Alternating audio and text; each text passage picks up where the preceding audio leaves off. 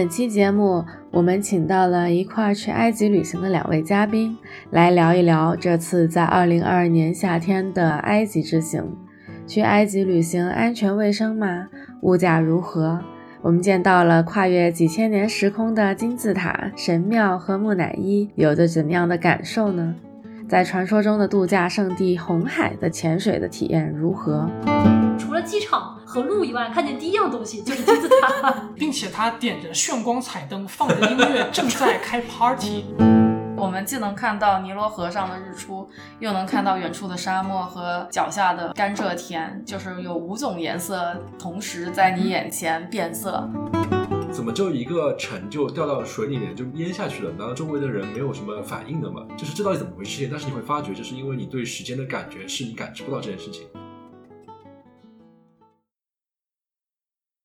大家好，我是 Windy，我是尚，今天又给大家带来了一期非常喜闻乐见的旅游项目。很多听众朋友表示我们节目的定位比较迷啊，我们感觉我们就是一个 科技硬核加加上是不是来水一水旅游的一个综合性播客，综合性播客，全能播客。对对对，随着全球疫情的，也不能说是全球疫情缓和吧，至少我觉得全球很多地方大家都不把疫情当回事了。所以最近我们这几个主播加上几个朋友来到了一个遥远神秘的国度——埃及。今天的话，我们就邀请我们几位朋友。跟大家一起聊一聊埃及是怎么样的旅游体验。顺便，我们之前做过功课，我们发觉在有些播客平台上面的关于埃及的旅游，其实大家的内容相对来说比较少，所以相信给大家还是可以带来一些不一样的知识点内容。所以我们还是一个硬核播客。好吧，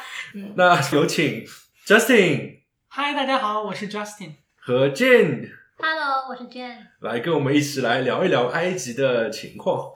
好，那首先第一个问题是我们为什么要去埃及旅行呢？我的话其实就是从小就是想要环游世界吧，然后埃及算是一个这个非洲大陆上比较吸引人的一个国家，它既有悠久的历史，又有比较有意思的这种战略地缘位置吧。天哪，还有战略眼光来看这个问题。就它也是一个很有意思的中东国家。然后我之前已经去过两趟中东了，然后我觉得这是一个就是我很感兴趣并且也不害怕去的地方。当然，更重要的是我们有非常靠谱的组织的小伙伴，然后就决定去了。呃，对于我来说的话，埃及，我觉得其实对于很多听众朋友也是一样嘛，就大家都会觉得埃及是一个又熟悉又陌生的一个国家吧。感觉大家从小到大，什么动画片啊、金字塔金字塔探索频道啊，就会接触到很多很多的埃及的元素。同时，这些埃及的元素都是一些非常有魅力的。嗯就大家都会伴随着很多奇奇怪怪的鬼怪传说啊，包括那时候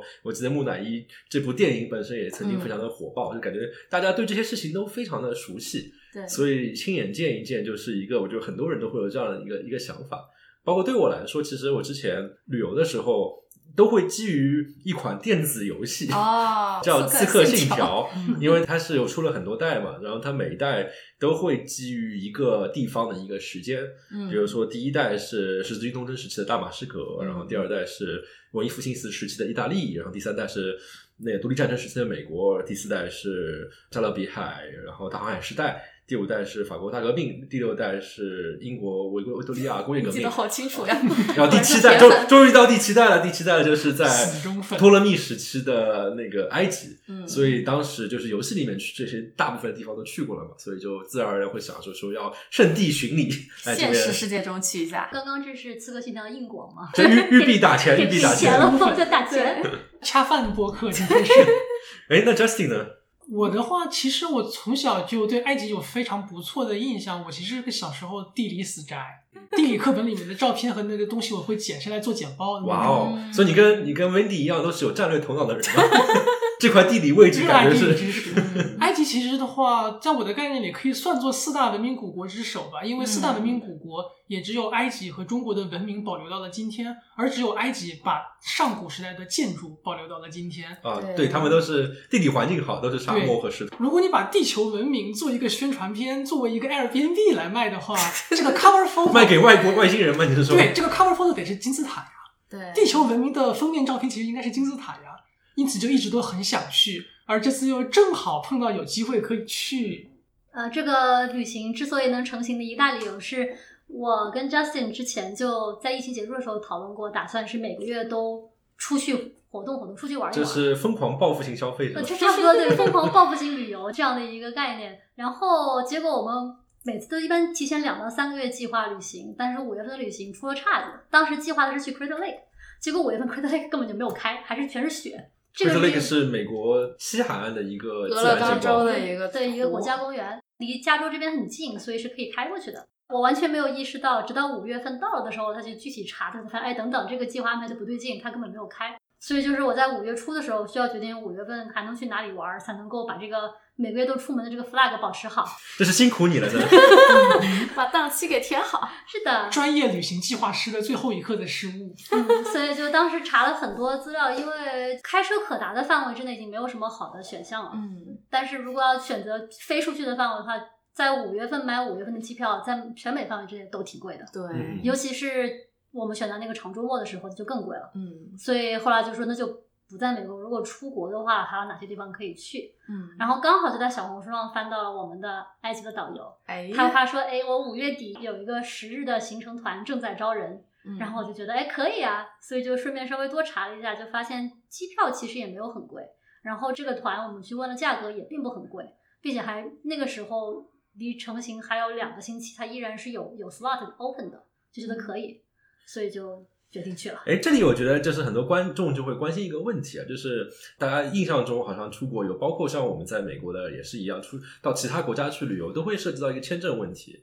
那埃及是什么样的一个签证情况呢？这是我问我导游的第一件事情，他就说是落地签，然后实际上是有那么一些问题在里面吧？对，就是那个落地签好像其实是需要有介绍信啊、行程单之类的东西才可以办，但是导游说他可以替我们处理这个问题。实际上确实应该大家都一样吧，我们啥都没准备落地之后直接有导游带我们过去办的那个落地签，就不需要我们准备任何的东西。对这个事情我稍微提一句，埃及对中国护照持有者的落地签政策最简单的一种就是找一个旅行社，嗯旅行社接机，旅行社带你办落地签不会有问题。如果你没有旅行社的话，其实规定很复杂，哦有一些，比方说你降落在苏伊士机场自由行办落地签，会要求你出示两千美元的现金。两千哦啊现金对，有很多奇怪的规定。只能啊等一下只能是美元，不能别的对啊如果要求美元，哦，它是官网写着要求美元，但具体操作的时候，你拿出欧元来，不知道它会不会放。就是从国内出发也要先把美元准备好。嗯，所以麻烦最简单的方法就是，请找一个当地的旅行社，旅行社带你去办落地签，那么他们可以准备介绍信和所有相关的材料。但是我觉得，就是从小红书上面找导游，还是一个靠谱吗 对对很多观众来说都会觉得哇，这个事情，好新潮，呃，这顺便是不是小红书要给我们打广告了？这一期就是，没关系吧？全是硬对，我们要恰饭。哎，可以简单介绍一下我们那个导游是什么样的人吗？我们呃，的导游小高，中文名字叫高明俊。也给他做广告了，我们在小红书上看到他的照片，就土生土长埃及人，怎么看都不是一个中国人。长相，但是跟他发消息，他的中文回的非常的快，嗯我们就很好奇。他确实是埃及人，但是他在中国留过学，他主修的是什么来着？应中文该是中他学中文，他他就学中文。对，所以实际上他对中国也比较了解，因为待应该是留学待过好几年的时间。嗯对，他在武汉生活过。对对对，然后又回去之后，回埃及之后就继续开始他自己的导游事业，所以接待过很多中国的客人，尤其是在疫情之前的话，中国人实际上好像有很多人非常喜欢去埃及，对，并且其实那个时候去埃及，大家基本上都是要跟旅行团的嘛，因为嗯语言不通，嗯，再加上你刚才提到那个签证的，还是蛮 加上签证真的很 问题非常的麻最好烦，跟团嗯嗯，我我后来看了一下，我感觉好像是因为小红书有推荐系统嘛，我感觉是我点了那个小高的那个小红书了之后，这给我开始推，其实还是有蛮多还是有蛮多的会多会中文的埃及人，或者说在埃及生活的中国人在做带团导游的这样的一个一个生意吧。对，因为其实，在非洲是有汉语热的。然后我记得听一些讲聊埃及的播客或者节目的时候，在当地生活的华人就会说到，其实学汉语的埃及人特别的多。他们在开罗生活的时候，是经常能碰到会中文的人的。所以现在我们大概聊完了我们为什么要过去啊。那么我觉得在开始我们具体行程之前，大可以给大家来一些小小的科普。好呀，我觉得 Justin 作为一个斯图亚特，他不在啊。这个观众朋友有些观众可能熟悉的斯图亚特是我们这边冷知识的一个担当啊。Justin 可以跟大家稍微介绍一下埃及的一些基本的情况吗？嗯，不过今天的资料好像是 Windy 你查了不少，对吧？对，尴尬了，最基本的，来，我们先来讲一下埃及的人口这个事情，我一向都很关注。实际上，我觉得一个国家的国力和综合实力跟人口关系非常大。嗯，大家来猜一下，埃及大约有多少人口，在世界上排多少位？我知道它上亿，然后我觉得它不是人口超级大国，那我估计就是刚上亿吧。嗯，我觉得这你们的回答对。exactly to the point。嗯。埃及的人口刚刚一个亿，并且是刚刚达到一个亿，嗯。所以数据上会写一点零零亿。哇。世这个世界上，在我们这一代人小的时候，讲说非常简单，有十个国家人口过亿，嗯。不包括埃及。啊那时候埃及没有那么多人，嗯那时候可能只有六七千万人。哦，在我们长大的这段时间里，嗯。埃及的人口在疯狂的上升，嗯，现在达到了一个亿，加入了一亿人口的这个 club。现在世界上一共有十四个国家人口过亿，而最新加入的这几个都是人口暴涨、快速发展的国家，埃及是其中之一，所以他们的年龄构成应该会非常比较年轻非常年轻。埃及全国都是年轻人，嗯当然，这样大量增加的年轻人和发展的不够快的经济，哎呀，带来了一个巨大的矛盾，就是年轻人没有工作。于是他们就爆发了阿拉伯之春嘛。没错，阿拉伯之春爆发的一个核心 理由是年轻人没有工作。我还以为他们都当导游了呢。那那可能需要我们这个国内的听众听完这期节目之后，多去埃及帮那边解决青年人的就业问题。旅游业确实是埃及非常重要的支柱性产业，嗯而阿拉伯之春这件事，这个革命实际上并没有能帮到他们。一三年的时候，埃及的旅游业 GDP 非常的高，可是，一五年阿拉伯之春直接把他们的旅游业 GDP 砍去了一半。那他们现在恢复过来了吗？他们好不容易在一九年恢复到了阿拉伯之春以前的水平，然后来到了疫情。嗯，埃及这两年经济实际上是相当的困难，嗯，埃镑的汇率也在一路下滑，使得我们的旅游预算又大大下降了。对，感觉有点罪恶感。对我我就记得去的时候查了一下，十年前的埃镑的汇率其实是现在的三倍左对，右，大约一比五、一比六是美元对埃镑，对对人民币将将近一比一的一，个状态。对而现在埃镑只有三分之一的价值。对，现在就是一个就三个埃镑才是一个人民，币，差不多或者十18十八埃镑是嗯一美元，嗯然后埃及的地理位置的话，横跨亚非，然后处在亚洲、非洲和欧洲，感觉都非常近的一个地方，所以就不幸的造成了在历史上它一直是一个四战之地的感觉。然后说到说到历史的话，我觉得埃及其实历史非常源远流长。我觉得这对于很多人来说，对于埃及的历史只是一个非常笼统的概念。大家可能知道说啊，法老啊，金字塔啊，包括说可能对历史稍微有点研究的话，知道比如说啊，有些名人说，比如啊，美西斯二世啊，亚历山大大帝啊。但是其实就是感觉仔细的去看之后，埃及的历史特别的长。大家所熟悉那些文化符号，其实都是分散在几百年、几千年这样一个时间跨度上。我们这里可以给大家简单的来梳理一下埃及历史上几个比较重要的，特别是你去游玩的时候可能会有关系的历史阶段。嗯那么最最古老也是最重要的，就是埃及的古王国第四王朝，大约在公元前两千六百、两千五百年。什么概念呢？就是就是我们离公元前零年基督的那个时间，还没有他们离基督时间更远。对对，就基督看到了金字塔的时候，已经是已经两千六百年两千了，六百年的古迹，但是它其实离我们更近，对。那么第四王朝在埃及历史上是最早的一个可以说是文明集大成的王朝。第四王朝的统治者们吸取了第三王朝的几位法老修金字塔的基本经验，开始建造巨大的金字塔。第四王朝的第二位法老胡夫建造的大金字塔，在少你说是多少年里人类最高的建筑？好像是五五千年还是多少？四千两百年，直到埃菲尔直到埃菲尔铁铁塔塔，直到埃菲尔铁塔都是人类最高的建筑物，而这是在四千六百年前由胡夫第四王朝的法老所修建的大金字塔。我们现在说埃及最古老的一个时间段，同学们。然后第四王朝胡夫的儿子和他的在后面的孙子，这三位法老连续修了三个金字塔在吉萨地区。形成了一种热潮，对形成了一种 fashion。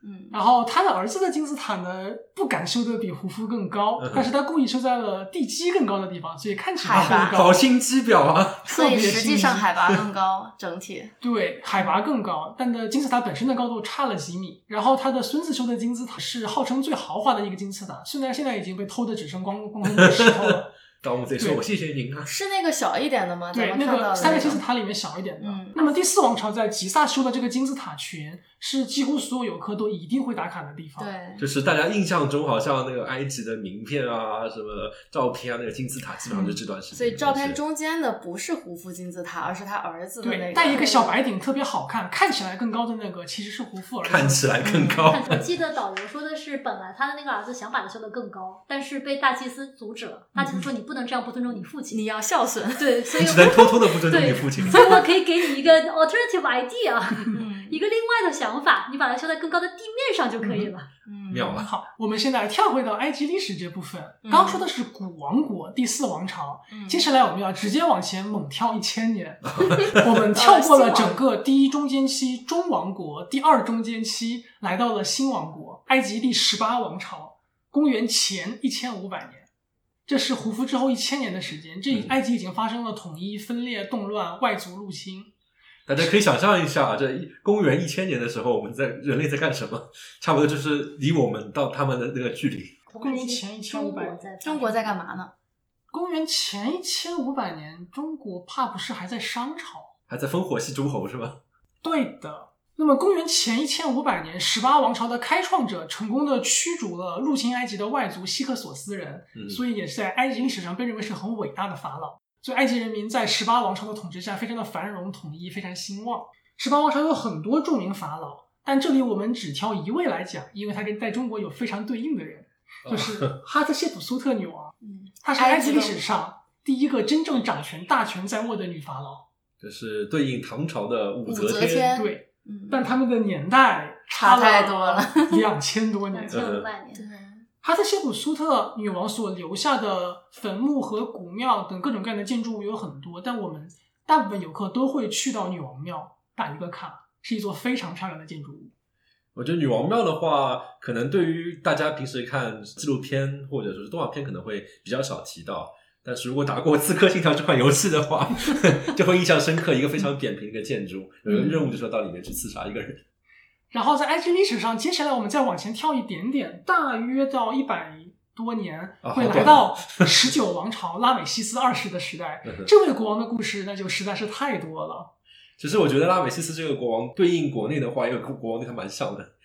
就是乾隆皇帝。喜欢留下很多东西。都都活了很久，对嗯你到拉美西斯二世留下的遗迹去参观的话，你是一辈子不可能把它看完的。拉美西斯二世在整个埃及碰到过的所有地方都留下了自己的雕像。我觉得他这样战略也是成功的，你会发觉后世大家觉得他就是最有名气的那个法老，包括很多文化、流行文化里面其实都有很多他的元素。对，而他确实也是当代来说最著名的一个法老，嗯，他可是有埃及护照的人哎，为什么会有埃及护照呢？啊，这也是个冷知识了。拉美西斯二世的木乃伊在埃及保存的期间发现有一些损坏，而全世界最厉害的埃及学专家都在巴黎，都是法国人。这个殖民那种感觉就出来了。没错，所以埃及政府当时向法国申请协助，法国专家同意说在巴黎维修拉美西斯二世的木乃伊。那么埃及政府是叫维修还是叫治疗？维修？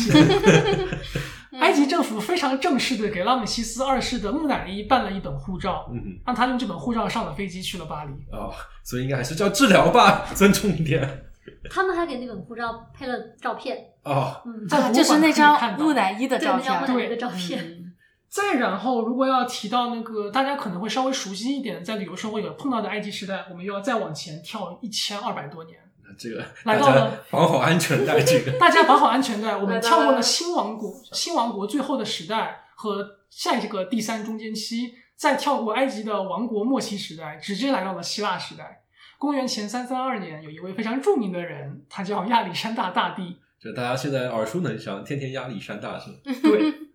他击败了波斯人之后，接过了波斯对埃及的统治权。注意，这个时候埃及其实已经是波斯的一个省了。嗯，嗯，亚历山大大帝击败了波斯人之后，埃及变成了亚历山大名下马其顿帝国的一个省。嗯哼，但这位大帝不幸早夭，他三十三岁就去世了。那么他留下来统治埃及的总督托勒密，在埃及自立为王，这就是托勒密王朝的开始。也就是说，托勒密王朝的统治者实际上是希腊人啊、嗯对，亚历山大大帝是马其顿人，马其顿在那个年代算作是希腊的一部分。然后这里可以跟大家科普一个另外一个冷知识，就是直到近代一九五几年的时候，这才是第一次埃及又恢复到埃及人统治的这样一个时代，中间又一九五二年对一九五二之间又横跨了几千年的时间。对，将近两千年时间，埃及一直都处于外族统治之下，波斯人、希腊人、罗马人、阿拉伯人。嗯，然后最近代的一个王国，甚至是厄尔巴尼亚王朝，统治了埃及有上百年的时间，直到一九五二五三年，埃及阿拉伯共和国建立。我们又现在再回到托勒密王朝时期，那么托勒密王朝时期呢，发生过很多很不错的历史事件，因为希腊人尊古崇古，他们保护了埃及的神庙，维修了很多文物。这个事情我们旅游的时候也有不少见闻。但是托勒密王朝的最后一位君主，大家应该非常的熟悉，嗯、埃及艳后，对克里奥巴特拉七世 （Cleopatra）。这也是《刺客信条》的游戏所基于的这个时间段。没错，那么 Cleopatra 大家应该非常的熟悉，因为它名气实在是太大了。埃及艳后的故事在公元前三十年结束，啊，终于快到公元后了。没错，这还在公元前。埃及艳后在公元前三十年和安东尼一起自杀了，结束了托勒密王朝，结束了托勒密王朝，罗马帝国征服了埃及，嗯埃及成为了罗马帝国的一个行省。那么公元前三十年，埃及艳后和安东尼一起自杀之后，希腊时代到此结束，罗马时代开启。罗马时代其实，在埃及历史上时间是很长的，因为这里包括了罗马帝国和东罗马帝国，也就是拜占庭帝国。提到罗马之后，就是分拉、合拉、合拉、分拉，就发了很多很多类似的事情。但埃及其实一直在罗马之下长达六百多年的时间，嗯嗯，一直到公元七世纪，拜占庭帝国才终于失去了对埃及的控制。嗯那么，当我们提到公元七世纪，这里发生了什么事情呢？伊斯兰文化，对，伊斯兰教在阿拉伯半岛兴起，并且迅速地向周边的一切地区发动了圣战。嗯埃及首当其冲，在七世纪中叶就直接被征服了。嗯而从那之后，埃及吸纳和接收了伊斯兰宗教和伊斯兰文明。实际上，埃及现在是伊斯兰世界文明里面最重要的部分之一。如果大家对于比如说以色列建国，包括中东战争比较熟悉的话，你会发觉，基本上在伊斯兰世界里面，埃及作为一个国家，也就是老大哥的一个存在。没错，包括我们刚才提到的那个导游小高，可以问他说：“你觉得你自己的认同你是什么人？”他也会说：“我们是一个阿拉伯人伊斯阿拉伯人。对，”就是他不会觉得我们是一个跟古埃古埃及及人是有更近关系，他们更觉得自我认同就是自己就是个阿拉伯人。对那么再然后要稍微提一下这段埃及的伊斯兰文明历史中，大家可能会碰到的东西呢，自然就不能不提一下萨拉丁这位名人了。那么大家都知道，欧洲中世纪的时候，基督徒们想要夺回基督教的圣地，发动了十字军圣战。他们确实成功的夺回了圣地，嗯十字军屠杀血洗和占领了耶路撒冷和整个以色列地区。那么这个时候，对伊斯兰文明来说是一个黑暗期，他们也失去了他们的圣地，并且他们的人民在被屠杀。而这个时候兴起了一位民族英雄萨拉丁。这天将降大任于斯人也。对，萨拉丁呢其实是一个库尔德人，他来自伊拉克，但他当时在埃及地区担任总督，然后以埃及为根据地，龙兴之地。对他重新发起了新的一轮圣战，将十字军赶出了耶路撒冷，然后以此为基础建立了一个新的阿尤布王朝。那么萨拉丁的城堡的话，大家基本上也是一定会去参观的，这是开罗的最漂亮的景点之一，因为它在开罗的制高点。嗯，对，能俯瞰整个开罗城。就还好那时候法老没有发现这块地方造一个更高的金字塔。啊，因为那是尼罗河以以东啊是活人生活的地方，对，就是大家去旅游的时候就会发现，金字塔集中在尼罗河的西边，然后埃及人到现在，开罗人到现在依然主要住在尼罗河的东边，因为这个他们自古就有一个说法，认为是尼罗河是阴阳两隔阴阴阳两隔的对的一条的一条界河，所以东边是活人生活的地方，西边是死人生活的地方，是王者之城，所以所有的金字塔都是在以西的部分。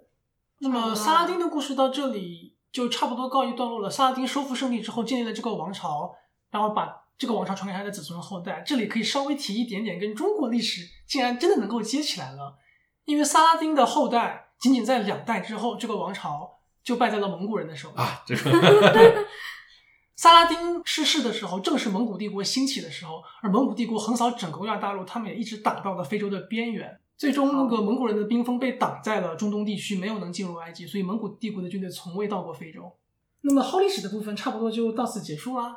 之所以讲了这么多历史，其实我们也做过几期关于旅游相关的。但这一期我感觉历史部分是最长的，是因为大家具体到埃及旅游了之后，你会发觉，就是这些历史和玩的东西是息息相关的。就所以推荐大家在去之前稍微的科普一下这样的历史，这样的话，你去了那些地方，你就会大概的知道这么几千年的这么个长河里面，你去的地这个地方是放在什么样的位置。聊完历史之后啊，我觉得大家千万记住刚才提到的一些名词啊，我们就可以大概的聊聊我们的行程。其实我发觉很有趣的事情就是，埃及的可能是旅游局的做过一些呃相对应的工程，所以说我会发觉好像大部分大家如果去埃及跟团游的话，其实几条线路是非常固定的。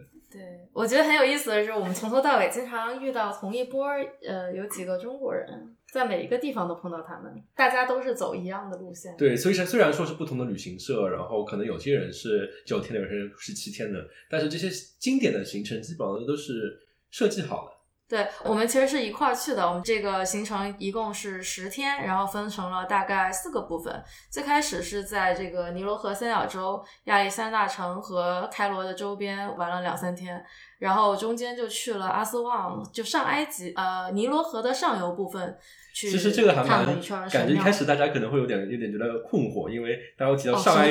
及、下埃及，因为大家觉得哦上面的话，那么自然而然地图上面上面嘛，就上北下南对上北下南，但是在埃及是上南下北，因为它是沿着尼罗河的上下游，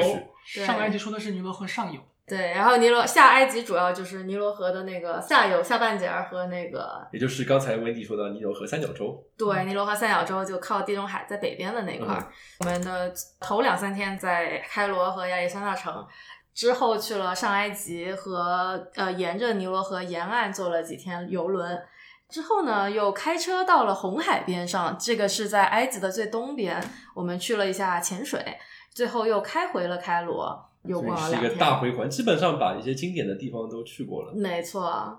然后像我们第一天就是去到了亚历山大城，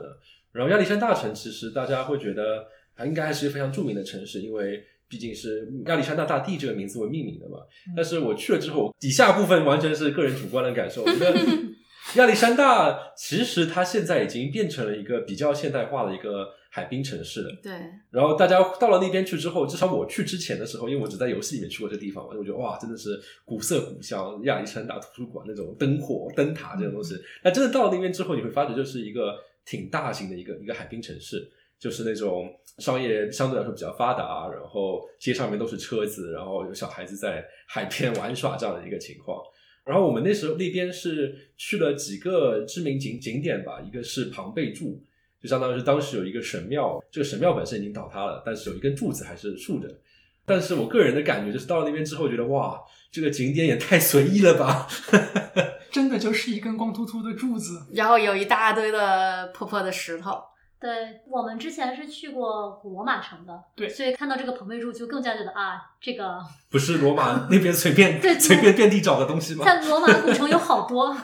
不过这根柱子确实是比罗马的历史上早很多。有多早呀？它是古埃及的一个神庙，经过一轮又一轮的维修和重建，最后在希腊时代倒的只剩一根柱子。嗯，但他们还是保留了这根柱子，最后把它献给了罗马的皇帝。所以也没有早太多。这根柱子本身实际上是希腊时期的，它是希腊柱式。但这个这个神庙它是原来比这更古老，只不过之后一直有人不停的修，不停的修。希腊时代只换了柱头。但我当时印象比较深刻的就是说，周围的石头其实都拿去周围造房子了，这个有点意思，就有点像我当时在北京听说的关于圆明园的故事，就是其实很多时候就是八国联军是把那个白火给烧了，但是北京市民其实也搬走了一些石头。就因为导游也跟我们说过，就是到了这些遗迹之后，我就自然而然大家会有个有个想法，就是哦，那你要遗迹可能发生地震了或怎么样，可能过很多年之后，你这个废墟就坍塌了。但是那废墟应该还在那边呢，对呀。那废墟去了哪里呢？去了其实大家就会发觉一个很神奇现象，对我来说也是一个挺震撼。当时没有想到，就是随着时间的越来越久之后，本来这么一个神庙是有神神圣性的东西，就慢慢的会被当地居民所遗忘。久而久之，大家就觉得这是什么东西，他也不会觉得啊是一个非常神圣的神庙，他就觉得啊，我家周围有一个一堆破石头，哎，我们家媳妇儿结婚了要造房子，哎，那边有点石头，那我就把这个石头搬过去了，就给就当时的那些居民就可能就把这个作为一个采石场，然后慢慢的把那个神庙那些石头都慢慢就搬走了，变成了各种各样的房子什么。对对，但这个我觉得才是就是文明延续的一个根本嘛。就是这个地方一直有人生活，它并不只是一个景观放在那里，它一直有人生活在这附近。然后人类生活的时候是需要发生变化，是需要移动的。没有人就只是把这片地空着为了供一个神，而是说我们要活下去，我们还要子孙后代，我们需要使用这些东西。如果说祭司不再用这一片了，那我是不是可以用它？对，这才是更让我觉得这就是一个文明古城，它一直有人生活在这里，一直在延续下去。实际上，这个感觉就我们去秘鲁，包括去墨西哥都有类似的感觉，就是很这些地方遭受过侵略，然后被侵略者搬过东西，但实际上很多时候最后这些城堡也好呀，然后宫殿也好呀，神庙也好啊，最终都是被就是周围居住的人去说，就是用作其他用途，去继续生活下去。那么亚历山大城的印象，我最后说的一种感觉就是有一点像西安和上海的结合。就亚历山大城古老至于开罗，就相当于上海之于北京，对吧？开罗是首都，人口最多的大城市。亚历山大是一个海边的对外开放的港口，经济非常繁荣，就非常像上海。它还有一条像外滩一样的海边的路。对的，海边大路。嗯，但说它像西安，是因为这个地方它的建成历史跟长安城几乎是一样的，同一时代建造，地下随便一挖都是古迹。我们去的那一个罗马遗迹，就是当地想要建一个大厦，挖地基的时候挖出了好大一片罗马时代的宫殿遗址。刚才 Justin 提到那个罗马遗址，就是一个有一个像罗马戏院的一样建筑。如果你去过罗马的话，你会发现它的大小还是一个挺小型的一个地方，是吧？对也是算是当地必去的一个一个景点吧。对，我就记得导游有说过，它是如此的小，以及造型非常奇怪，他们甚至怀疑这不是个剧院，就只是个小议事厅。就至今他们也没有很明确这个当年建来是干嘛的，只知道反正是罗马时期建的一个、一小片扇形的广场。然后提到亚历山大城啊，我觉得最著名的历史上最著名的，大家一定会想到两个东西，一个就是亚历山大港的这样一个灯塔，还有一个就是亚历山大图书馆。嗯，然后恭喜你们，这两个都不存在了。对，但是其实这两个还是一个有些团会到的一个旅游景点吧。嗯然后第一个就是亚历山大灯塔，那这大家听着灯塔这么高的东西，经过这么多年数，估计也就是坍塌了嘛。然后但它它现在在灯塔的那个确确切的位置上面是造了一个小型的城堡。据说那个石头是原来灯塔上的石头，只是经过多年的一直改造，最后改成了这么个。有些石头也被居民搬走了，留下 的石头最后变成了一座城堡。对，其实金字塔上面的石头应该也是搬了很多搬了不多，挺多的。上面本来是金子的，那么灯塔的这个城堡可以拍到非常不错的亚历山大港的海景。然后亚历山大图书馆的话，这个大家如果熟悉历史的话，也知道就是其实早就被烧早就被一把火给烧毁了。但是有趣的就是，现代埃及在考据的亚历山大图书馆的遗址上面造了一个新的现代化的一个图书馆，应该是埃及最大的一个图书馆吧。应该是，实际上在全世界也应该是排得上号的顶级大图书馆。但是跟当时的那个图书馆的任何的，地位相比是不太。但只是是个情怀吧，就相当于是。然后说完了亚历山大，那接下去我们的第二天就到了开罗，接下去我们时间就从长安的时代跳回到刚才 Justin 说的最早的那个时代。呃，对，埃及第四王朝，距我们现在有四千五百年以上的历史。我们来到了吉萨的金字塔群。就是刚才 Justin 说到了那几个儿子和爸爸造金字塔的故事。对，三座金字塔在吉萨，这也是所有游客一定会去的地方。哎，这句话我的观众就会有一个问题，就是金字塔嘛，大家这个电视上面、那个书上面都会看到过嘛。但是真的到了金字塔那个地方之后，你有什么不一样的感受吗？首先就是我们两个，我和 Justin 是在凌晨的时候到达的埃及，嗯所以导游接了我们从机场开进去之后，从机场开到宾馆是吧嗯是这一路上啥也没有，因为那是凌晨大概三点钟左右，一路上啥也没有，但就记得快到宾馆的时候就看见了金字塔。咦，我们当时就看那边那个三个金字塔形状的东西是什么？然后导游说那是金字塔。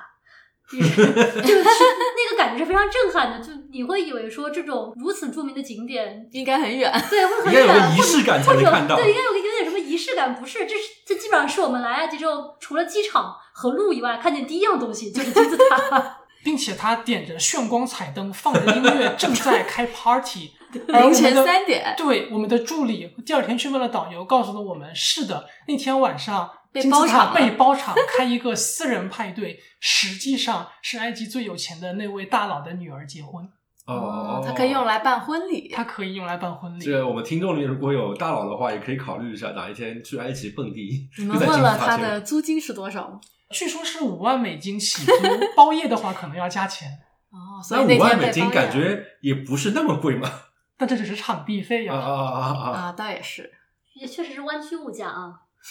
就不是那么贵。如果大家有在湾区办婚礼的经验，就会知道这就是湾区物价。我我觉得国内办婚礼估计也不便宜吧。倒也是，那后来真正的去那边正式的去旅游的时候，会有什么样的体验呢？啊，我觉得好热呀。很同意，嗯，对对，呃，这里也跟大家稍微提一下季节的事情。埃及的旅游旺季实际上是十一月到四月的冬季，嗯天气比较凉爽，也是二十多摄氏度，在景点可以比较舒服的四处逛逛看景。我们是在五月份去的，气温已经登上了三十度，已经相当炎热，而让人感到比较不舒服了。那么，如果是在六月份到九月份之间，世界各国都不会推荐你去埃及旅游，因为实在是太热了。不仅是热，紫外线指数也非常非常的高，就是比去海边的紫外线指数还要高。嗯我在埃及全程都是擦了防晒，并且穿了长袖，并且戴了帽子，并且打了伞，我还是晒黑了一度。对，大家要注意防晒，如果要去埃及的话。回过来说金字塔印象的话，就是 真人站在下面真的好大，嗯看照片感受不到那种大。哦，我当时的印象就是周围骆驼好多，并且拉着骆驼要忽悠你去骑骆驼的人也挺多的。这就提到了一个，至少我们去埃及之后感受到了一个，算是旅游上面的问题吧。你会发觉当地的小贩特别的主动，对，追着你不走。我们当时还有另外一位一块儿去的朋友，跟我就是走散了嘛，跟其他几位，然后我们两个就被一个小贩给盯上了，然后那个人换了很多种语言跟我们，，对我那个人后来好像也有追到我们几个，嗯，然后就先是用英语，然后用中文，之后我们开始换用日语说话，他用日语回了我们。然后同行的 Alex 他在巴黎居住他用法语回了对方几句话，对对方直接用法语开始跟他打招呼。对，就埃及小贩好厉害，通多国语言，就是回到哎那金字塔这边的情况，你就会发觉是金字塔因为是一个全世界知名的景点，所以当地也聚集了超级多的埃及的小贩，嗯，所以其实我觉得还是挺影响游客体验的。对，就是你在一路上面走，就会各处的人都会，只要你们眼神一对上，他们就会过来，然后跟你兜售东西。然后就再也咬着你不放，对再 也不让你走了。在这个事情上，自由行的客人绝对是有劣势的。我们其实还是有导游帮助我们，对导游多次帮我们阻挡了小贩。把他们吼走了。对对，导游平时对我们的时候都可温柔、可友善了，但是对小贩的时候，我们看到了他能吼人的一面。所以所以强烈不建议各位社恐的听众去进行自由行，会非常痛苦。回到金字塔这个部分啊，就是其实 金字塔因为时间太过于久远了嘛，其实大家印象中看到这个一阶梯、阶梯、阶梯的金字塔的样子，并不是它的本貌。就是如果看还原历史的话，大家会发觉原来的金字塔是白色的，然后是一个非常光滑的一个表面。但是就是因为年久的风化以及当地居民们过来拿石块这样的行为，采石场，对金字塔确实是个大型采石场，它表面铺的白色 limestone 石灰石是非常好的建筑材料，所以几乎被居民全部扒光了。我们现在所看到的这个阶梯状，实际上是下面的质量差一些的石头，以及太重了，他们搬不动。就是这一点，我也是觉得到了埃及之后，我感受到一个更新的东西，就是你会发觉对于时间这个概念有一种不一样的认识。大家会现在会觉得说金字塔这个东西好像是一个非常神圣、是非常威严的东西。你觉得哦，它是当时的法老所建造的，那么当地的人一定非常觉得有王权的威严，就不敢去动它。但是你会发觉一千年过去了啊，这是谁呀、胡夫是谁呀、大家其实都没有人会在意这件事情了。然后很快的过了一千年之后，大家就觉得这是什么东西啊？这就是采石场，嗯这就是我对于我们来说的宜家。就是你会发觉这么一个威严的王权，其实，在埃及这么长的时间跨度上面，没有过多少时间，它就变成了一个不那么威严的东西。那么插播两个冷知识：金字塔是第四王朝，也就是距今四千五百多年前建造的。然而，在金字塔大金字塔里面所发现的唯一的木乃伊，实际上是埃及的二十几个王朝放进去的木乃伊。就在埃及的第二十几个王朝，他们觉得金字塔这个地方挺不错的，可以再拿来当我们的坟墓用，放了木乃伊进去。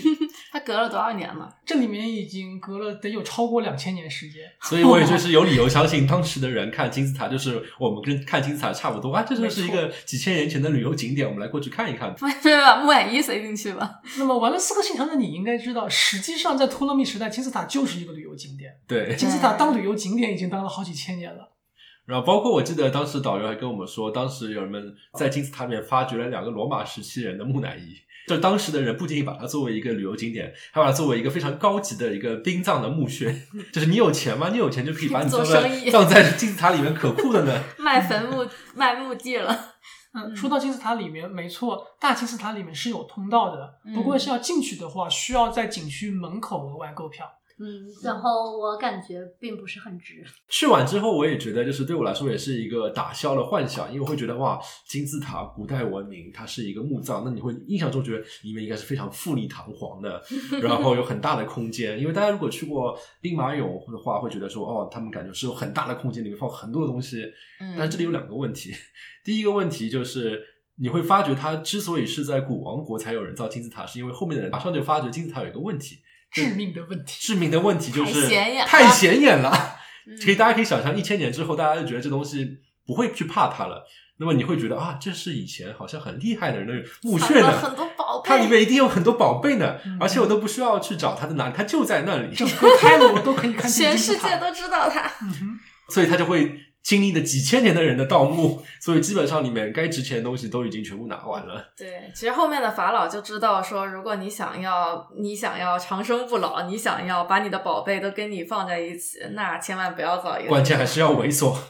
就像大家至今还是没有找到曹操墓在哪里一样。我觉得曹操就采取了一个比他更高明的 墓葬的手手法。所以就是它里面的那些宝物，就算当时是有的话，现在其实根本看不到，嗯因为已经全部都盗没了。然后另外一部分的话，就是它虽然这么大伟大的一个建筑，但它的核心功能还就是一个墓穴，所以它真正的那个墓室其实也没有很大，大家可以进去，当然可以可以看到那个墓室，但其实也就很小，而且里面没有东西。所以进去之后，并不是一个雄伟壮观的旅游体验。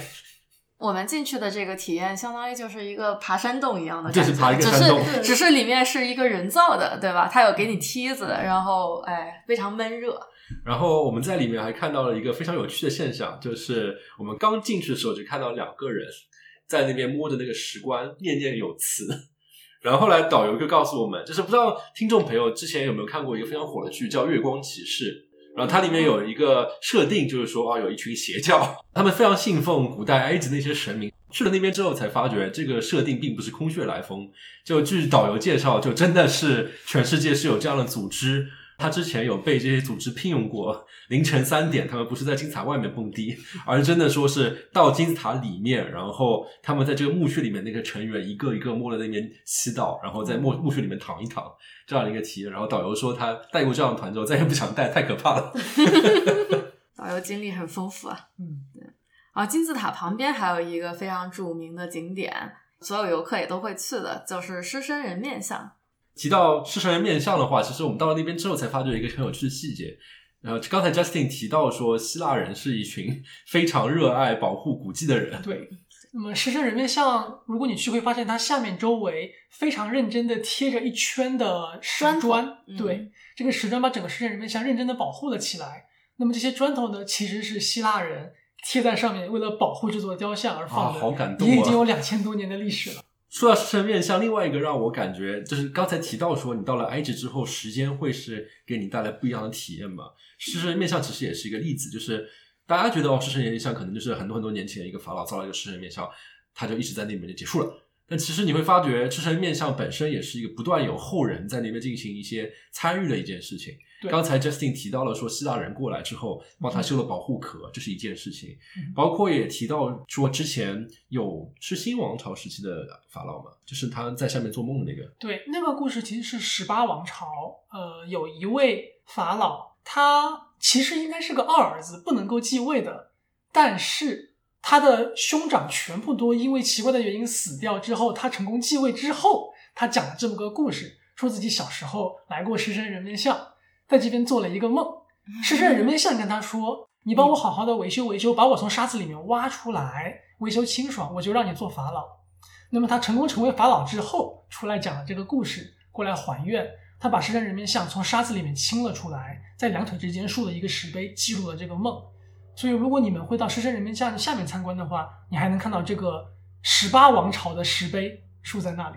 然后对我来说非常神奇，就在于大家会发觉，因为埃及历史太过于久远，所以就算是过了几千年之后，人们做了一件事情，又对于后世来说又变成了旅游景点的一部分。没错，就包括我们我们这个时代，我们做了一些事情，我们课上到到此一游，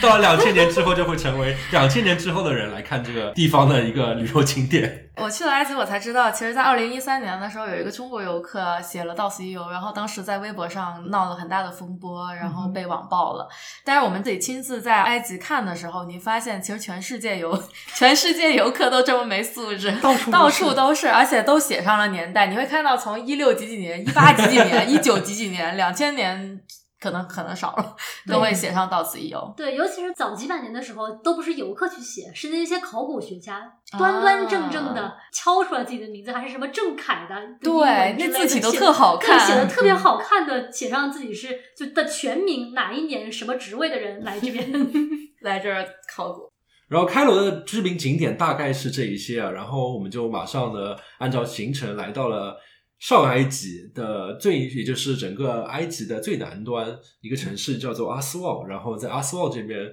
乘着尼罗河的游轮，沿着尼罗河接下去从南往北再继续往往回开。这个行程里面其实也算是比较经典嘛，最经典就在于这一路上面会经过各种各样的神庙，对我们去的第一个神庙是在阿斯旺，再往南的一个叫阿布辛贝神庙，这个应该是一个最有名的神庙之一吧。它在那个尼罗河惨案这个故事里面是一个挺重要的。我觉得跟大家提到尼罗河就是尼罗河惨案就会脱颖而出。对，就《尼罗河惨案》这部小说电影里面，它好像是一个比较重要的一个情节场景。对，它那个时候的位置跟现在的位置还不一样呢。对，这里也可以科普一个小知识，就是当时埃及现代的埃及，就是为了解决他们的能源问题，所以造了一个阿斯旺的大型的水坝，其实有点像阿斯像旺大坝。阿斯旺大坝，有点像类似于像中国三峡是建三峡水坝这样，的。三峡其实去阿斯旺取过经，哦，这样对，嗯取过经。因为阿斯旺是五几年的，它是三峡之前全世界最大的水坝，三峡刷新了这个记录，它是向它向它取了经的。然后，但是正如三峡，其实它会淹没很多的古迹一样，阿斯旺水坝建成之后，所以会导致埃及很多的古迹都会有被淹没的风险，所以就埃及就会发生一些很有趣的现象。但就一方面就是埃及这边就会有很多的神庙，它被人为的移动了位置，搬家，然后包括大家如果有机会去呃纽约的大都会博物馆的话，你会发现它这边有一个小型的一个神庙的展品，它其实就是当时就是拯救过来的拯被拯救过来，然后嗯送给大都会博物馆的这样的一个小型的神庙。对，我们在上埃及玩的时候，去的前两个神庙应该就是垂直的往上搬了一些。对，一个是阿布森贝神神庙，一个是飞来神庙。对的，阿布辛贝神庙的话，也相当于是非常著名的一个神庙，因为它就非常的宏伟壮观。并且，保存的非常完好。嗯埃及的话，因为历史太过悠久，自古以来就已经在进行考古发掘了。有几千年前就有是吧？对，几千年前希腊人就已经在埃及考古发掘了。嗯而阿布辛贝神庙是近当代才被发现的一座神庙，哎，它由我们刚才所提到的拉美西斯二世所修建，记录自己的丰功伟绩。在埃及也是独一座，没有第二座的。嗯，别的神庙总是在祭祀一个神，或者呢祭祀一个法老的死亡。只有阿布辛贝神庙纯粹是拉美西斯二世自己在开炫耀帖，大家可以理解一下为什么我说他跟乾隆还蛮像的。并并且他并排开了两个炫耀帖，一嗯个炫耀自己的丰功伟绩，一个炫耀自己的老婆。对，炫耀自己阿布辛永贝神庙垂不朽的爱情。其实有两座，两个神庙在一起。那么这两个神庙在拉美西斯二世的时代之后，因为位置非常偏僻，实际上被沙子彻底淹没淹没了。哦，直到近代，一个叫阿布辛贝的努比亚族小孩儿嗯在那边玩的时候，发现了雕像的一个顶，然后他去通知了附近的考古学家过来查看，才挖出了这个神庙，所以它保存的非常完好，真的是在几千年的时间里全部埋在沙子下面，没有人见过。这个也是因为阿布辛贝神庙是比较少见的一个，它不是堆出来的，它是挖出来的，它是往一个山里面挖出了一个神庙，嗯所以它确实就是很容易跟山融为一体，它就是山的一个部分。就它的石头更完好一点，它不是它是从一整块石头里对，凿它出来的。凿直接凿的，这也是为什么它现在四个拉姆西斯二世只剩三个，对，因为其中一个咔嚓掉了一下，对，为什么掉？就是碎掉了，风化而石头碎掉了。嗯，阿布辛贝神庙说完之后，有一个神庙，我其实个人非常喜欢，它叫飞来神庙。嗯然后我之所以喜欢，就是因为我觉得它是一个去的过程非常有仪式感的一个神庙。刚才 Justin 提到过嘛，就是那种景点，其实你到达的那个仪式感还是非常重要。像大家就是不会吹灰之力就看到胡夫金字塔就没有这种神圣感，对，但费兰神庙它有趣在于是它是在一个岛上面，当然它现在其实现在所在那个岛不是它当时所在的岛，但它就是因为那个阿斯旺水坝的事情，所以它挪到了一个新的岛上面。但是你要过去，还是需要在一个地方坐一个小船，就是景区安排的小船，然后稍微开一段时间，然后发觉啊，豁然开朗，在那个河湖上面有一个小岛，小岛上面有一个神庙就在你的眼前浮现，所以这个感觉还是一个非常不错的体验。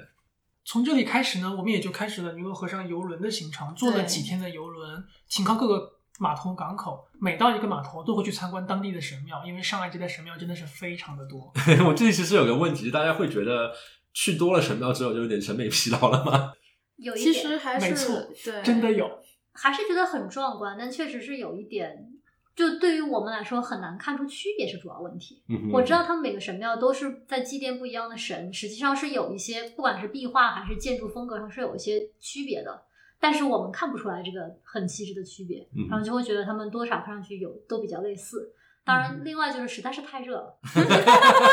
对，上埃及比下埃及热多了，对非常接近四十度摄氏度。对，非常的影响，就是去好好的在在那个神庙里面站着去去感受那个环境，只是站那会儿就觉得好热，有没有阴凉？就是这些神庙大致的样子都差不多，但是刚才 Justin 提到一个女王庙，其实它还是长得蛮不一样的。没错。那么这些长得差不多的神庙，他们基本上都是祭神的神庙，嗯一个三进院落结构，外面是祈祷的地方，里面有更多的那个密室，最最里面是一个 sanctuary，真正的祭司才会举办仪式的地方。嗯而女王庙之所以不同，是因为其实女王庙是一个祭祀死去的法老的神庙，嗯哼，是女王为了自己的木乃伊仪式所建造的。也就是刚才提到了后世的人看金字塔这个想法有问题了之后，想出来一种新的一种墓葬的方法。对这个地方，我觉得有趣的是说，实际上到后世的法老都是把坟修在帝王谷这个地方，我们嗯神庙之后去的那一片。但当时这个女王，她因为是个女性，不被允许葬进帝王谷，嗯她被要求葬进旁边的 Queen's Tomb，就是说不，并不是女王，是王后谷王后谷。嗯但她觉得我是一个法老，我凭什么葬进王后谷里面？嗯，她不愿意，所以她给自己修了一个专门的女王庙。这是一个标新立异的、特立独行的，就只有她一个。对，女王庙所在的位置，在五六王朝的时候有一些其他古迹。女王觉得那个五六王朝的先人选址选的非常好，跟别人不一样。嗯，她非常喜欢那个悬崖底下非常漂亮的一个景。我觉得女王庙的那个取景实在是太棒了，一个大悬崖下面的神庙，对所以女王选择了这位五六王朝的那个先人的位置，修了自己的神庙。啊，所以她把其他的给覆盖了吗？没有，她没有覆盖，但是周围的墙垣全部都塌掉了。对，所以只剩她。对，在女王之后，下一任继任的法老实际上是女王的侄子，非常的恨他。这个跟唐朝的故事实在是太像了。嗯，这位新法老想要抹除女王的一切存在痕迹，他四处会敲掉女王的名字，毁坏女王的雕像。他不敢动女王的祭祀神庙，但是他在女王的祭祀神庙旁边造了自己的更大、更好看的神庙。但我们今天去女王庙参观的时候，会发现什么情况呢？旁边是废墟。对对，旁边的那位新法老的神庙在地震中完全毁掉了，你只能看见女王庙在那里，所以女王庙其实蛮幸运的，同样有地震，她却没有事儿。也可能是造的更坚固。嗯，毕竟女王的情人是个工程师。哦，有道理。但是就是埃及人，包括我们导游，就是认为这是有神性的嘛，对就是发生了一场大地震，旁边的这一个更大、仿佛更厉害的一个神庙完全塌了，但是女王庙几乎没有什么损伤，所以他们认为这也是有神性的，嗯因为这个女王确实是非常非常厉害的一个法老。嗯，刚才 Jane 也提到了一个地方叫做帝王谷，也算是一个非常著名的景点。嗯可以大家简单介绍帝王谷是什么样的一个景点吗？呃，帝王谷简单来说，就是在埃及的法老们后来意识到金字塔太显眼之后，决定说我们应该换个我们要方式，我们要猥琐一点。对，我们要换一个方式来安排我们的墓葬，因为埃及的法老认为是说保存好自己的尸身才能够被复活，嗯因此对他们来说被盗墓是相当毁灭性的一个打击。毕竟就是你用来复活的这个身体被偷走了，你咋复活呢？他们可以 看亲眼的看到当时古王朝的那些木乃伊都被怎么对待的，对啊瑟瑟发抖。他们可能认为这就是之前的法老没有复活的理由，所以他们觉得不行，我们应该 换一个更隐蔽的地方来修我们的墓穴。嗯哼，因此他们选择了这是一段周围根本没有人住的一个一片山谷，在山谷里面往下挖出自己的墓穴，每个法老会有一个自己单独的墓穴，并且这些墓穴的位置全部都只有只有大祭司知道。绝密。对他们通过这种方式来保存自己的这个墓葬。当然，确实有很长段时间保存的都还挺好的。直到他们遇到了新现代的考古学家，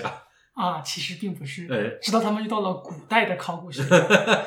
简单来说，帝王谷大约是十八王朝开建，十八、十九王朝有很多法老在那边建的墓葬，但是到二十王朝晚期，祭司掌权，法老的势力衰落的时候，祭司表示我为什么要尊重现代的王，并且祭司知道每一个墓穴的位置。嗯哼，二十世王朝的大祭司们实际上盗掉了几乎之前所有法老的墓。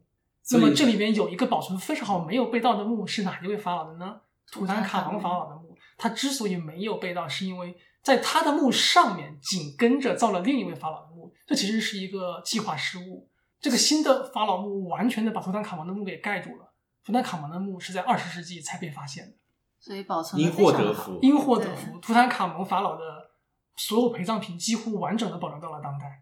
所以这里也我觉得也是一个我后来过去之后才发觉了一个很有趣的现象，因为大家会觉得图坦卡蒙这个法老这名气非常大嘛，嗯。大家对于什么考古啊、Discovery 频道都会印象中会提到，哦，会提到一个法老的图坦卡蒙法老，你就会觉得他一定是有什么丰功伟业，特别厉害，嗯，但其实并不是，他其实是个小朋友，他其实就是一个普通的小朋友，青少年。但就是因为他的造的墓穴，造了这样的一个计划失误，所以导致他没有被盗，所以导致他那些金银财宝是现代才被发现的。所以说，大家觉得哇，原来可以这么求奢极欲的一个墓穴的样子。对，但是我们也能想象到，一个青少年的墓就能这样了。那那些嗯更老、更有权势的法老们，他们那些已经被盗的墓又能够怎么样豪华呢？所以回到就是游客的体验会怎么样？就是帝王谷的话，大家有一些墓穴是对于游客开放的。坦诚的来讲，跟之前的地方的问题是一样的，你就会发觉里面的所有陪葬品都不在那边了，基本上不在那边。但是墙是扒不走的，所以大家在走到里面具体的墓穴的那个路上，就会看到很多壁画，并且因为它是在地下的，所以保存的相对比较完好，所以它是有颜色的。对我其实觉得去帝王谷的时候，印象还是比较深的，就是我们一路在神庙上看到了很多很漂亮的壁画。或者是雕刻、浮雕一样的一样的文字和图案，但是呢，是都是没有颜色的。直到我们到最后到这个卢克索神庙或者卡纳克神庙的时候，才能看到一点点带颜色的。那时候就是导游就会跟我说：“哎，那个帝王谷里面你能看到非常完整的一整片都是带颜色的圣书体的文字也好，还有或者说是整整片的壁画也好。然后真的到了帝王谷的时候，你会发现，哎，哇，原来可以保存的如此的完好。”但是据说保存的最完好的要要非常高的票价才能够对的，进去。就是图坦卡蒙的墓嘛，我们最后嗯我们都没有买，我们都没有买那张票，它是要单独的票才可以进。刚才其实我们跳过了一个景点，就是埃及的国家博物馆，它里面简而言之就是这么多法老的东西，非常非常多，就需要个博物馆放。它就是各个朝代、各个法老相关的一些文物，包括其实最有趣的一个馆就是图坦卡蒙的一个展列陈设厅、陈列厅吧。对的，图坦卡蒙的墓穴里发现的陪葬品全部都在埃及的国家博物馆里面展示，在开除了他的木乃伊、就包括他的黄金面具也是黄金面具，还有他的黄金打造的棺材。金棺材、金面具，全部都在埃及国家博物馆，大家可以看到。但是我觉得最有最有趣就是在于，他之所以有这个东西，并不是在于他很厉害，他有这个，而只是因为别人有，但是被 很早以前就都盗走了，对，或者说恰恰是因为他很不厉害，他是被祭司谋杀的，因为他被祭司临时谋杀，所以他的墓没有修好，所以他被随便塞进了一个很小的墓室里面。嗯现在考古学家怀疑那个墓穴本来是因为给其他人，比如说什么一个大臣大臣啊，或者其他祭司啊的墓，嗯而不是给国王用的墓。但是因为他实在死太快了，他的墓没有修好，只好把它塞进了这个地方。除了这些神庙之外呢，还有一个可选的旅游项目就是热气球项目。我觉得还是挺震撼的。我没有坐过热气球，这是我第一次坐。但是当时我们去的只有一部分人选择去了，因为他要特别的早起。这个事情实际上在哪里都一样，世界各地的热气球项目都是在日出的时候做热气球，所以需要起得非常早。早起无能的话，就请慎重考虑。嗯，而且它其实危险性还蛮高的，因为我第一次做嘛，去的时候还蛮怕的，因为那火就在感觉就 离自己只有两米的一个地方。但是呢，我觉得我们导游给我们推销的时候说的非常好。我最后看到的 景观也如导游所说，就是我们既能看到尼罗河上的日出，又能看到远处的沙漠和脚下的甘蔗田，就是有五种颜色同时在你眼前变色，非常的绚丽吧。那么大家如果对热气球感兴趣的话呢，当然也可以考虑去埃及玩一下。导游跟我们提到有肯尼亚、有埃及、有土耳其，而我们在湾区的各位呢，自然也是可以去纳帕 Valley 体验一下热气球。哎，刚才提到了这么多几千年历史的那这样风格的那些墓啊，嗯我感觉这是确实是埃及的旅游的一个重。重点对。但同时的话，还有一块区域也是很多游客会去，特别是欧美的游客会去，就是红海区域。对我最后走的时候，其实碰到了两个以色列的游客，在机场的时候认识的。他们就说他们已经来过埃及很多次了，但从来没有到过我们刚才说到的那些地方。就没有我们有文化，因为他们，你想，以色列其实就在埃及的隔壁，它是个邻国。他们往呃向南开车十个小时就能到红海区域，能到这个西奈半岛，然后可以去那儿潜水，可以去那儿的度假酒店。那么我们在这个旅程的后期，其实就去到了这么一片儿红海边上的酒店。就是一个非常有度假感的一块地方。嗯哼，对这个，我感觉欧美人真的非常喜欢去海边度假，不管去哪里都非常找一片海边的沙滩，然后躺躺躺着度假。红海这个区域给我的感觉非常类似于墨西哥的坎昆或者 Cabo，或者国内的海南岛吗？对，或者三亚的这种海滨度假酒店的感觉，跟海岛游是很像的，非常非常像。然后红海这个地方跟其他海边的一点区别吧，它没有浪。红海极其平静，完全没有浪，大家就不要想去冲浪了。但也正是因为它没有浪、没有人口、没有河流，它的海水极其清澈、极其干净，是世界顶级的潜水圣地。而且它由于是一个千年的古商道，所以底下沉着很多的沉船。就我们还问了导游这个问题，说这我们潜水这块地方附近有没有什么沉船？然后那个导游跟我们说，他有昔 日战争时期的战舰沉在下面，就是不仅仅是有几千年的那些古沉船，还有包括中东战争时期的那些当代战舰当代战舰，可能也沉在下面。大家如果有潜水爱好者的话，可以做一下功课，有没有办法可以看到它？嗯，应该是有的。那边的潜水其实产业非常成熟，你可以报各种各样的潜水的 tour，然后他们都会带你去不一样的景点，包括有专门的沉船潜水活动。嗯，对，呃，我在不同个国家都潜过水，然后红海的潜水体验是我觉得最好的，因为首先他们的团队是最专业的，然后他的船又是最豪华的，还有他们价格还是所有的里面最便宜的。就是我觉得可能所谓的潜水圣地就是这样吧。当然我潜过的地方还不够多啊，但是就是说这个地方跟美国比起来，那性价比真的是太高了。当红海去完之后啊，我们最后又回到了开罗。这里还是临时提一句，因为其实刚才我们提到我们在上埃及，包括我们现在回到开罗，其实他们离红海都有一定的距离。所以说，如果大家本身对于潜水没有太感兴趣的话，其实我觉得呃，没有必要去红海这个地方是是可选可不选的一个、嗯一个选择。对，并且因为这个海它本身并不怎么好看。如果各位有去过海南、去过夏威夷、去过加勒比海附近的话，那么这个红海应该是就光从看景上来说是比不上的。这是这是并没有椰林处女。对你得喜欢看鱼才行，就是喜欢浮潜或者潜水，嗯。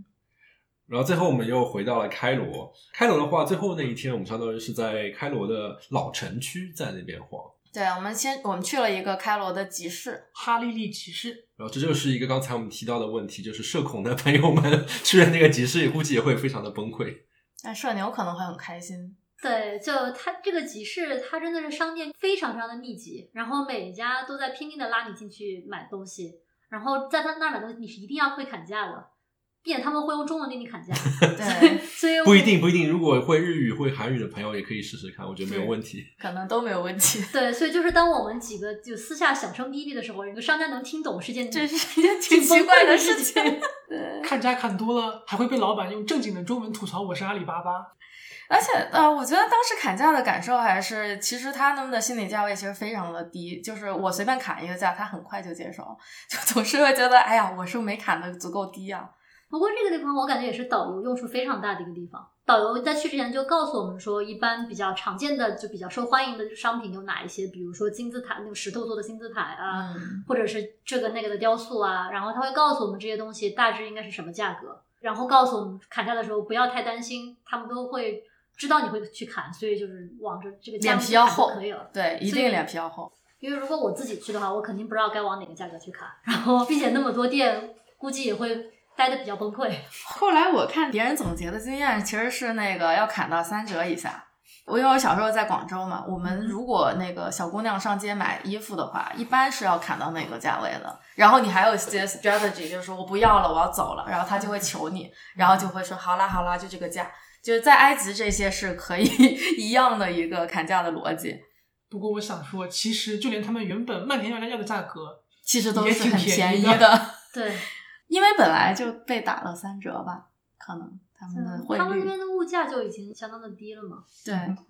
所以大家如果有什么看上的纪念品，其实也没有必要客气，想买就买。嗯，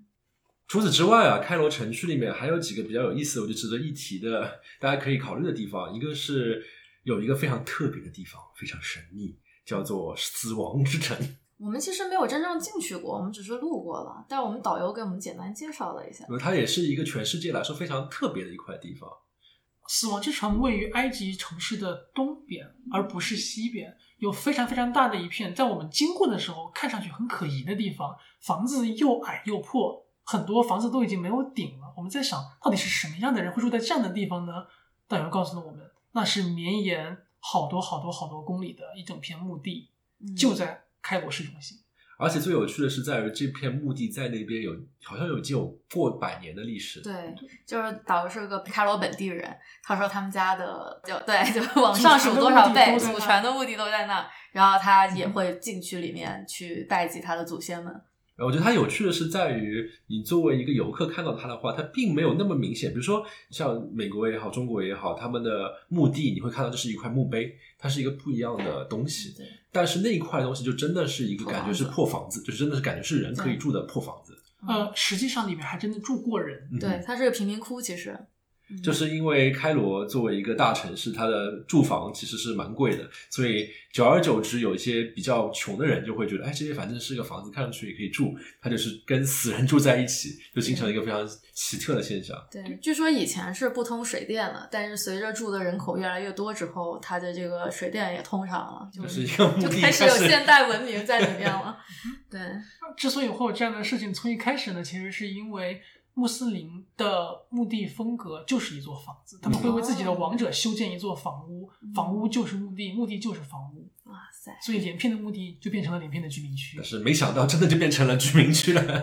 嗯 然后除此之外啊，像刚才我们提到了一个埃及国家博物馆，开罗市中心还有另外一个博物馆叫文明博物馆，也是一个非常值得一去的地方。它值得一去的地方就是有很多木乃伊。木乃伊前面有提到说帝王谷里面埋了很多很多很多埃及的法老，到现在其实也因为那份关于各位埋在哪儿的地图已经消已经丢失有一段时间了，所以其实至今大家也并不是并没有挖出所有的就是法老的墓穴。但是曾经的历史上发生过一次重大事件，应该是某任大祭司进行组织了一次大规模盗墓行动，差不多属于监守自盗行为，然后挖了三十三个法老的墓穴，把里面的东西都搬了出来并且全部转移到了女女王王庙里面。所以实际上当时女王庙里面莫名其妙的放着三十三个其他法老的木乃伊和陪葬品，女王赢麻了。对，女王赢麻了。然后不知道为什么大家都忘了这件事情，嗯以至于这个又被埋了很长一段时间，直到一个莫名其妙的放羊人，我记得应该是吧对就是牧羊人一个牧羊人，他的羊掉进一个坑里面，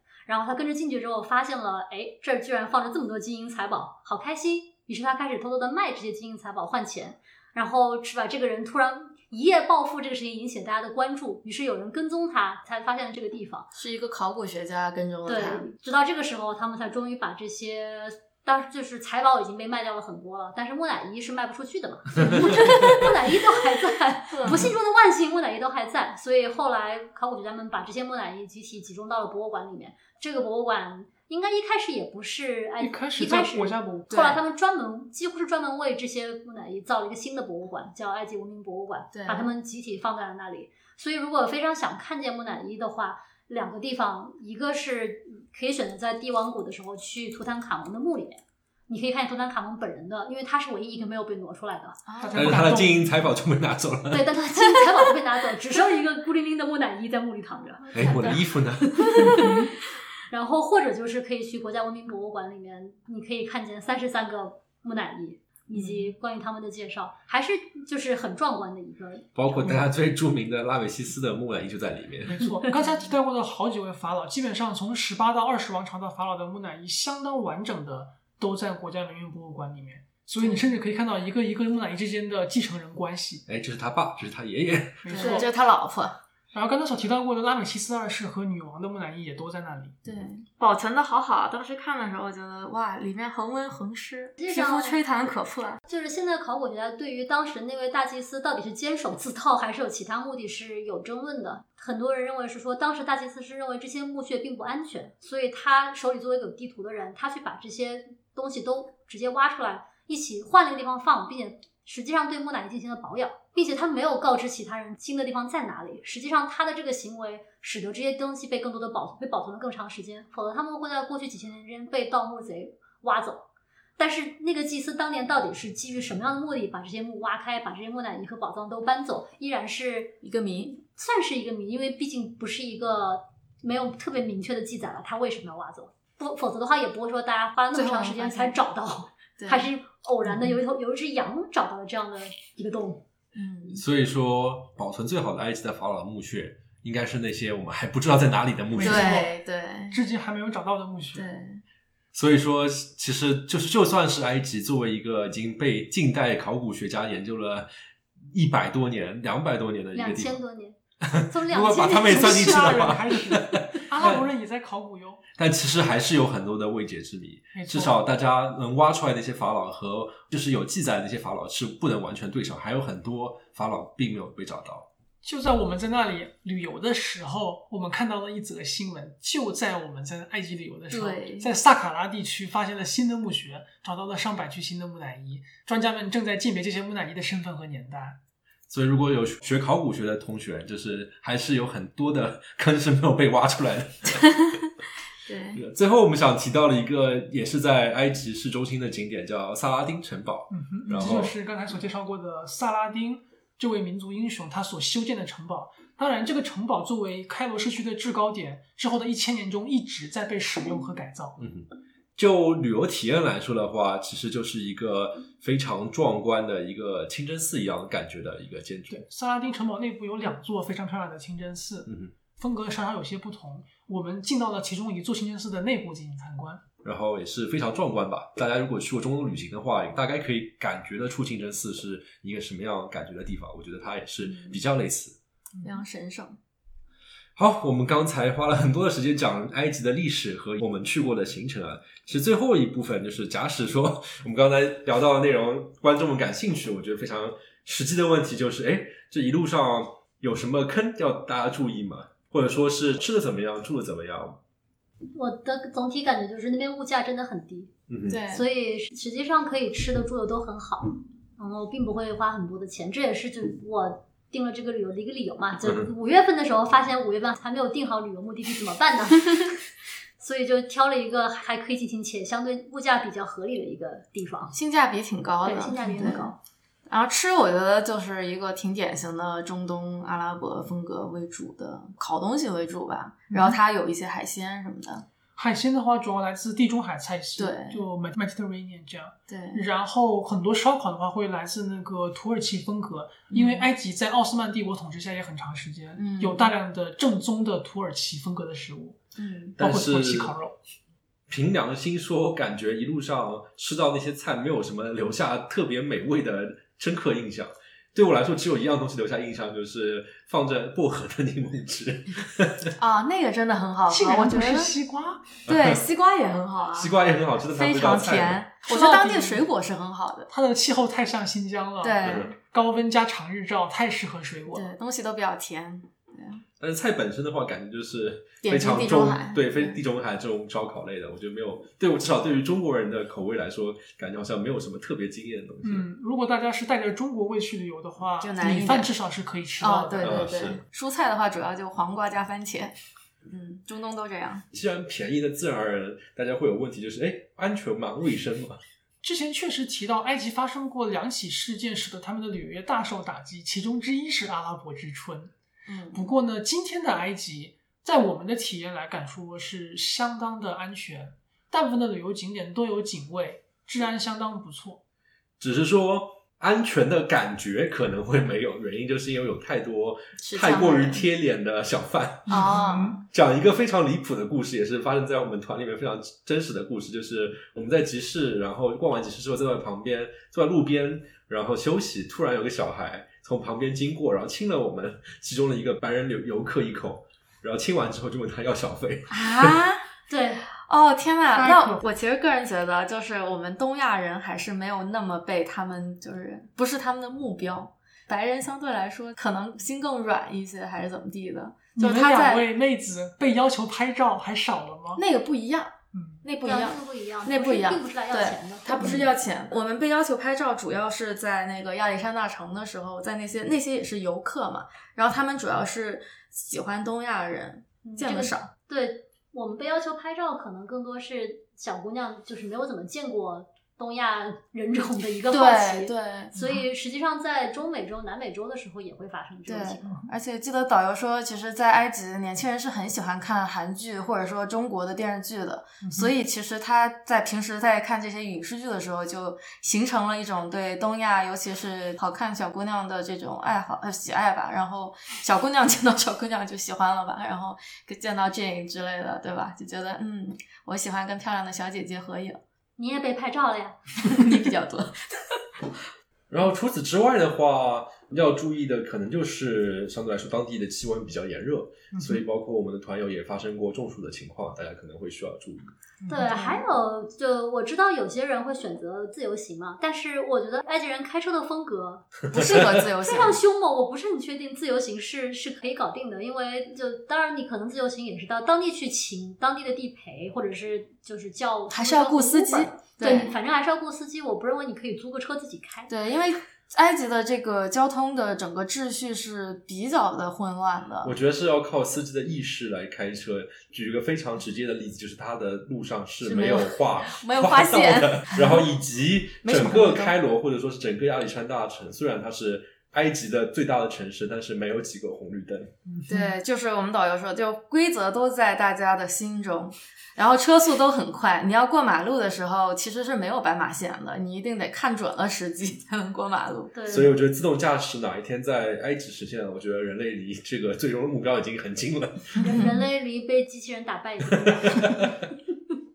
所以，所以总而言之，就是不建议大家在埃及自己租车，除非对于自己的意识和车技有绝对的自信。卫生方面，我记得还有一点就是说，嗯美国的医生都会建议大家要用矿泉水刷牙。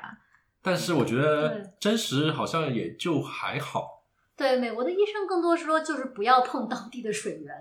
不管是河流、淡水都不要。任何的淡水都不要碰，不管是从水龙头里出来，还是说河流、尼罗河的水，最好也不要碰。但实际上，我觉得好像大家没有那么注意，问题不大。对，实际上埃及没有那么严重吧？就是非洲有一些地区的话，是有很多的跟水相关的传染病的，但是埃及这个并没有那么大问题。有的话也有，都是概率问题。跟美国比起来，那美国医生自然会觉得埃及传染病很严重。实际上去的话，碰到都是小概率事件。嗯，对，但我觉得我们同团的美国小伙伴好像是挺严重的，但他可能是综合的原因。对，水土不服，很热，吃的东西也不太一样，然后加，上从小就是环境太清洁。嗯，我们同行的法国来的 Alex 也拉肚子了？我记得他有提，他也有腹泻的情况，对对所以可能确实有适应性的问题。对对，好，那我们今天洋洋洒洒聊了这么多啊，从历史聊到景点，从景点聊到一些具体的操作细节。那回到我们每个人身上，就问一个提纲挈领的问题，就是这次埃及的旅程最大的感触是什么？哎，Justin，从你开始吧。呃，大家可能也意识到，我其实是个历史死宅。我的一个巨大的感想就是，在去文明古国旅游之前，一定要做好历史功课。其实我的很多东西都是在去的途中和回来之后再重新补课的，才能想起来啊，我当时去的这个地方有这样的历史呢。呃，我的感想实际上在前面已经聊到了，就是埃及给让我感受到了所谓的文明的延续。就这不是一个，这不是一座死城，这不是一个只是古迹、历史之类的东西。这个国家一直有人在住，他不停的有在换他们的领导人，有在换，甚至换统治阶级，甚至有一定程度上跟外族发生战争啊，发生混血等等。但是人一直住在这个地方，他们在不停的改变这个版图，改变他们的文明，然后让他们的文明延续下去。就这个感觉在埃及，尤其是在开罗附近非常明显，非常的震撼。很有活力的感觉。，对，就与此相对比的，相当于是阿布辛贝这样埋在山里面埋了很久的这样一座神庙，就没有这样一种不断在进化的感觉。对，但就是你能感觉到那种对比嘛？就是你既可以看见那些很远古的放在那里的东西，也可以看见现代的埃及人在如何的生活，如何在这些历史之上继续去构建他们自己的人生和未来。如何把金字塔都搬走造自己的房子？对，如何搬金字塔？对啊，作为对比，在上海你是没有这个机会的，因为它没有没有这样的古迹古迹，上海没有一个古迹让你搬石头去造自己的房子。好有意思。对，而且何况就是金字塔被搬了几千年了，它还在那里。石头太多了。那些神庙被搬了几千年了，它还有那么几根柱子留了下来。对，真的是遗迹太多了。这种活的古迹的感觉，对的，我感觉非常的棒。我们刚才没有展开卡尔纳克神庙，实际上在古埃及，无数个法老一代又一代，上千年时间，先后都在不断的扩建和维修卡尔纳克神庙。实际上，你可以说到今天它都没有完工。对我其实觉得卡尔纳克神庙，虽然我们有点跑题，不再讲感想了，但我觉得这是一个最值得一去的神庙，在所有的神庙里面，因为它真的好大、好漂亮，就是你能感觉到每一块不同的地方，它都有不一样的故事。它是一个集大成者吧，就是所有的神庙你都不去的话，一定要去这一个。它里面的柱子是最大、最漂亮的，最多的。最多的。哎，对，而且它的里面的雕像，那个什么拉美西斯二世的雕像也是最大、最漂亮的。对，也是方尖碑最多的。嗯啊对也是小红书最出片儿的地方。对，是最适合网红姐姐们拍照的地方。那 Vindy，你还有什么别的感想呢？我个人感受最深其实是开罗的这种混乱而又有序，然后它的这种开放包容，既是一个国际大都市，又是一个特别接地气、特别有烟火气的这么一个一个城市。就是我们前后最最开始跟结结束的时候都在这个城市嘛，我觉得它是给我的感触最深的。除了说沿路的这些呃尼罗河的美景以外，美美景以及神庙以外，而且最后走的时候，我其实经历了一个比较。就差点走不了的这么一个小经历吧。我当时是突然意识到，说我们一路其实，在导游和他的旅行社的这个保护伞下，直到最后一个小时，我没我离开了他的视线，然后我差点离不开埃及，这个事情有点可怕。但是最后就是稍微有点吼了一下机场的工作人员，他们就让我走了。对他们不给我出票，当时出的一个状况是，然后导游教我说你要吼他们，然后我就吼了一下，于是他们就请来领导，最后就把票给出了，听上去还是。还是挺挺吓人的经历是吧？但但是反正就是导游会罩着我，对，虽然他进不了机场，但是他在远方罩着我。总而言之，就是有一个靠谱当地导游非常的重要。对对对对，就是其实我我个人感觉埃及的当地人的话，就是靠谱的极其靠谱，不靠谱的还是蛮不靠谱的，蛮吓人的。就如果如果是自由行的话，其实还是要多做功课，以及多顾当地人。嗯像我的话，我觉得主要的感想有两点吧。第一点就是，其实刚才我也提到，就是埃及是一个让我有一种对时间的感觉产生了错乱和质疑的一个一个事情。嗯因为你会发觉，对于我们来说，好像回忆自己的人生，或者十年前就是一个很很久很久以前的事情了。就对我们来说，可能一百年前就是一个跟我们完全没有概念的一个古代的一种感觉。但是当你来到埃及之后，你会发觉这边的故事都是以千年作为计算单位的。就是你会发觉，好像那些法老们都是互相好像很近，就是你感觉好像就是康熙和乾隆的关系，但其实并不是，他们中间隔了两千年的关系，他们可能都不知道那个人是谁，没有任何的关系。然后这样的时间跨度之下，你就会发觉有一些你之前没有会想到发生的变化的事情会发生。比如说，我就记得当时在亚历山大城的时候，他会提到说，当时有一个有一块神庙是掉到海里面去的。当时我就很不解，就是说，哎，这边也没有发生过什么巨大的地理灾害，怎么就一个城就掉到水里面就淹下去了？难道周围的人没有什么反应的吗？就是这到底怎么回事？但是你会发觉，就是因为你对时间的感觉是你感知不到这件事情，因为对你来说，你感知到的是十年发生什么事情，二十年发生什么事情。但是，一座城最后淹到水里面是一个非常缓慢的几百年的过程。对于每一代人来说，哦，就是这一个城它有点淹了，那就这样吧。他可能出生的时候，这个城已经半一半在水里面了；他死去的时候，还是这个城一半在水里面，他根本不会感知到有发生的事情发生。但当他在埃及这座这个地方，他跨到千年这个时间长度，你会发觉一个城市，它就从地上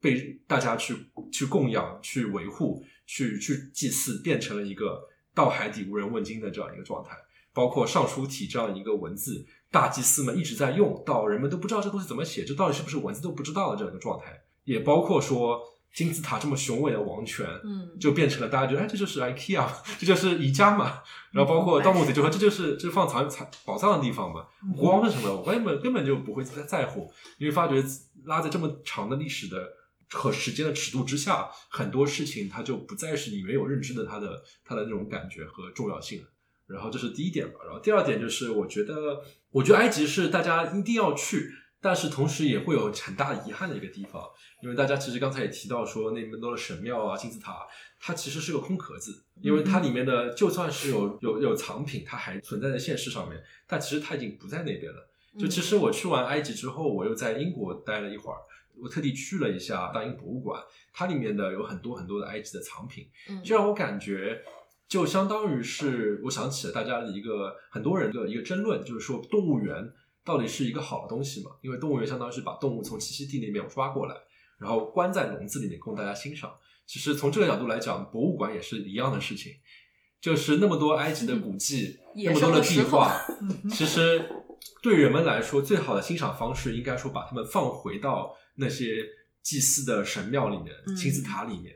这样的话，当我们真的到了金金字塔和祭祀的时候，看到那些藏品，我们才能够知道那个东西当时是什么样的状态，当人们是怎么与它进行交互。嗯，但是很不幸的，就是因为这么多的事情发生了，所以我们到了博物馆只能看到孤零零的藏品和几块展示板。同时，我们到了埃及，到了那些真正的那些遗址，他们也是一个非常空旷的一个骨架，所以我觉得是非常遗憾的。最后，我在其实，在离开埃及的时候，在埃及航空的飞机上面看到他们有拍一个片子，是去年的时候在卢克索，他们有一个很盛大的节日，然后他们就以现代的技术在还原了当时呃神庙的一个祭祀的仪式，对就相当于是刚才 Justin 提到说神庙它的结构就是最里面会有个圣所，圣所里面会放一个神船，嗯他们就相当于是再重新打造了这个神船，然后让演员们穿着当时古代埃及人的装束，嗯然后把那个神船从那个圣所里面扛出来，沿着人狮身人面向大道一路走出来，